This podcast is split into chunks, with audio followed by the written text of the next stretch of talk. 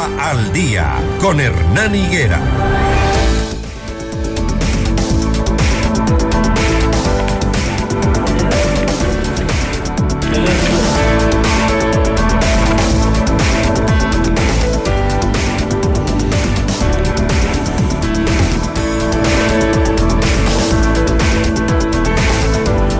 Seis de la mañana con 15 minutos desde su despacho, el presidente de la República, Guillermo Lazo, se refirió a la captura de Wilder Emilio Sánchez Farfán, alias el gato Farfán, considerado como uno de los narcotraficantes más buscados. Entrevista al día con Hernán Higuera.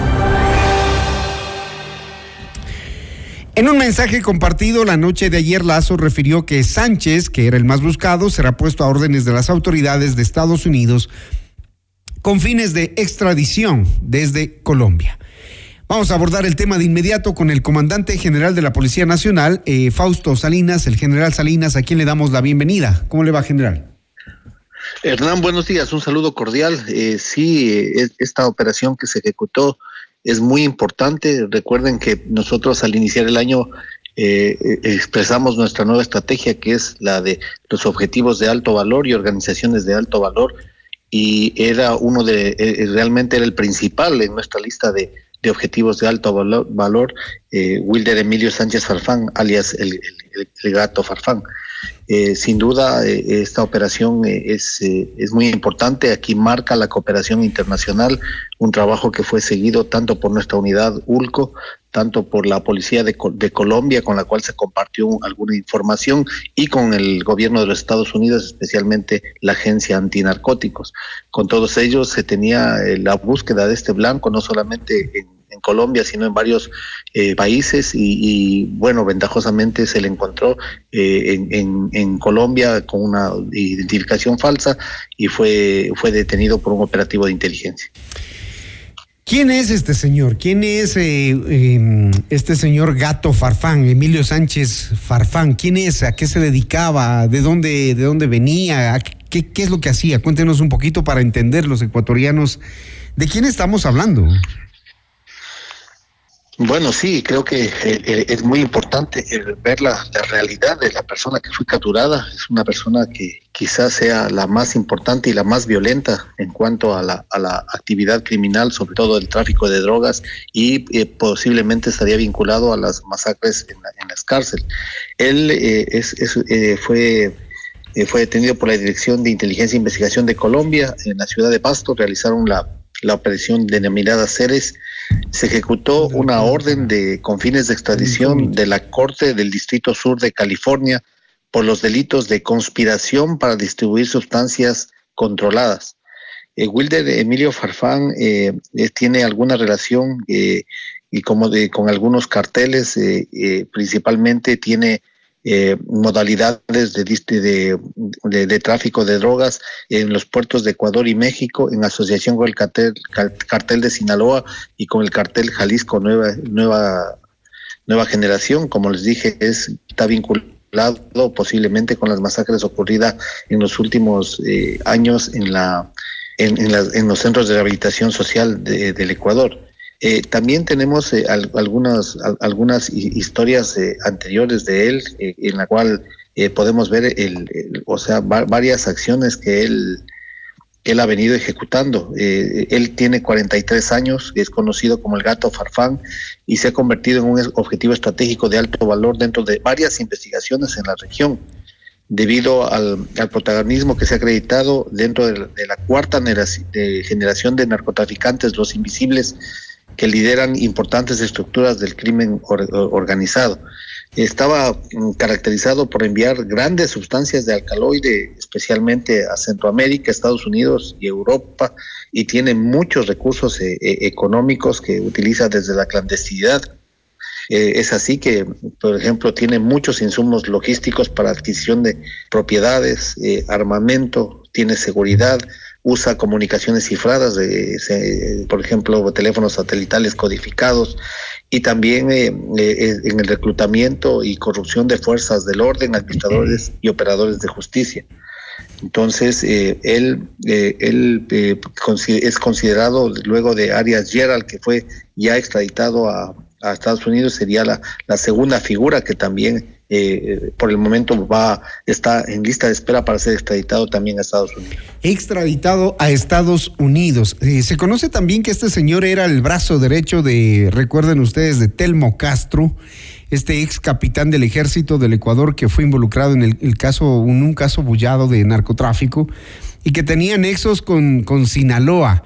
El gato Farfán era uno de los tipos que más droga traía, ¿no? Para, para llevarse a, a México, Estados Unidos, comandante.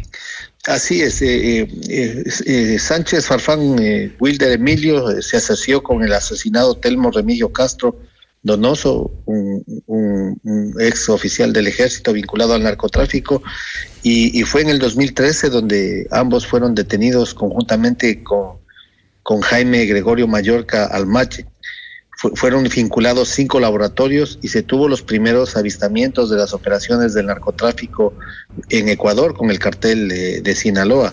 Él obtuvo su libertad en el 2015 por un fallo de, del juez José Tamayo y también este, este juez posiblemente dio algunos fallos también a, otros líderes de, de los choneres. Eh, posteriormente es, él se, se, especial, el, gato Farfán se especializó también en, en, tráfico de drogas vía aérea y, y en el 2019 uno de sus colaboradores, Jaime Gregorio Mallorca, fue detenido en el caso de la refinería del Pacífico.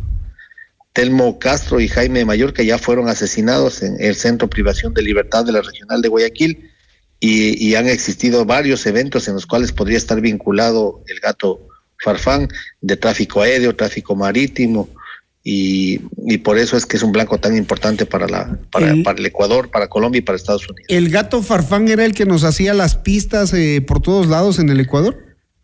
Bueno, es una de las modalidades que él utilizaba, es uh -huh. el, el, tráfico aéreo también, el, el uso de, de algunas pistas y, y precisamente eh, por, por esa información que pasó el, el, Ecuador, que compartió con tanto con Colombia como con Estados Unidos, es que hoy está eh, ya eh, a órdenes de la justicia americana. Este señor ya estuvo preso, lo sentenciaron a tres años de, de, prisión, un tribunal penal del Guayas lo sentenció a tres años de prisión y en el 2014 la Corte del Guayas le subió la condena a cuatro años más, solo estuvo detenido menos de ese tiempo. O sea, él debía estar detenido siete años. Pues en enero y en enero del 2016 salió de prisión por el famoso beneficio de la prelibertad. Pero desde la cárcel que seguía con sus negocios? Claro, sí, recordemos que ahí, ahí, se encuentran algunos algunos criminales y, y empiezan a, eh, siguen operando, siguen operando y precisamente por eso es tan importante la operación y sobre todo que se haya ejecutado en Colombia, donde tienen el convenio de extradición con, lo, con los Estados Unidos y, y, y, creo que ahora ya está ese proceso, tendrá que ir a, un, un, juzgado de, de Colombia y, y, de ahí el proceso se demora algún tiempo y, y posteriormente esperemos ya sea rinda cuentas a la justicia americana. Así es, se va a Estados Unidos ese caballero porque lo tenían identificado como uno de los narcotraficantes más importantes de esta zona de Sudáfrica. Se presumía que había participado en actividades que contribuyen a la prolif proliferación internacional de drogas ilícitas y también sus, métodos de, de, de producción. ¿Qué andaba haciendo en Pasto? Nos preguntamos. Bueno, recordemos que nosotros estábamos eh, gestionando varias acciones investigativas contra, contra él eh, y, posiblemente vio que eh, cambiándose su identidad y, y seguramente al, el manejo de algunas operaciones ilegales eh, tendría más oportunidad en Pasto. Ventajosamente, este trabajo que ya, ya estaba en lista de espera, porque como les dije, era un blanco de alto valor del Ecuador y, y estaba priorizado, era el número uno de los blancos de alto valor y, y, y, efectivamente se ejecutó todo como estaba planificado. Al fin, un pez gordo, comandante. No es el único, tenemos uh -huh. varios y nosotros ya pos posteriormente daremos cuenta de cuántos de la lista de blancos de alto valor ya han sido detenidos. Esta estrategia nos está dando resultados y no solamente vamos a afectar a, lo, a, los peces gordos, sino también las estructuras criminales y su economía. Sin duda, e, este año tenemos que enfocarnos en eso y, y, y, y para eso están trabajando todas las unidades especializadas de investigación e inteligencia. Muy bien, comandante general de la policía, gracias por esta por esta información. No sé si tiene algo más que agregar, algo más que contarnos, noticias de último momento, capturas. Eh, bueno, sí, estamos. Eh, yo estoy en Washington al momento. Precisamente hoy tenemos una una, una reunión con el comandante de la policía de Colombia, con, con el DEA también para, para hablar sobre este caso que lo hemos venido manejando, pero también sobre otros casos de interés que son tanto para el gobierno de Ecuador, Estados Unidos y Colombia. Muy bien, vamos a estar pendientes a ver qué ocurre después de la captura de este ciudadano en Colombia eh, y el proceso de extradición que me imagino se dará desde ese país, ¿no? Así es, eh, tiene que presentarse a la justicia colombiana ante el pedido de, extradición de los Estados Unidos y cuando se cumplan los marcos eh, legales y procedimentales, eh, esperemos sea extraditado lo más pronto posible a, que rinda cuentas con la justicia americana. Ayer nos llamó la atención, general, general Salinas, el hecho de que un grupo de ciudadanos empezaron a tomarse la justicia por sus propias manos, me parece que fue en La Tacunga, en Cotopaxi, no tengo exactamente la ubicación, en Toacaso, en Cotopaxi, en Cotopaxi. Tres ciudadanos, tres sicarios iban a cometer un asesinato, pero la gente se da cuenta de que esta gente está armada. Desgraciadamente para los delincuentes, para los antisociales, se les encasquillan las armas, no pueden cometer el asesinato, el sicariato que fueron a ejecutar y detiene la gente a estos tres sujetos.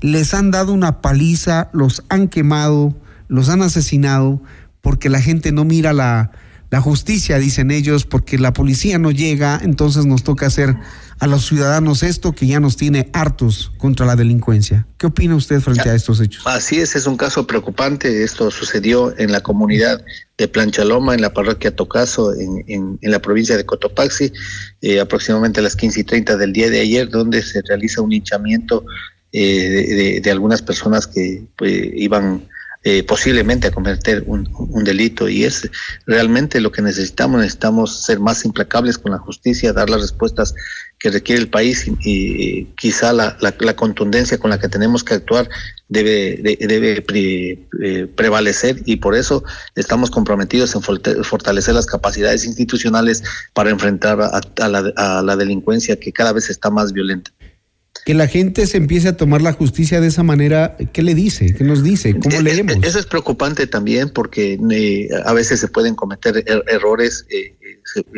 ha habido casos como el de Pozorja, recuerdan ustedes, donde también hubo algunas personas fallecidas y quizá no todos tenían responsabilidad con el delito.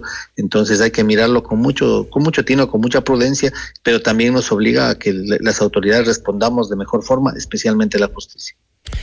Así es, gracias comandante general de la policía, general eh, Fausto Salinas, por entregarnos eh, la información de todo lo que ha sido esta captura de las últimas horas y también la situación de inseguridad que genera este tipo de eh, justicia por mano propia en algunas comunidades que están de esa manera tratando de combatir también este azote de la delincuencia en todos los rincones del país. Gracias, general Salinas.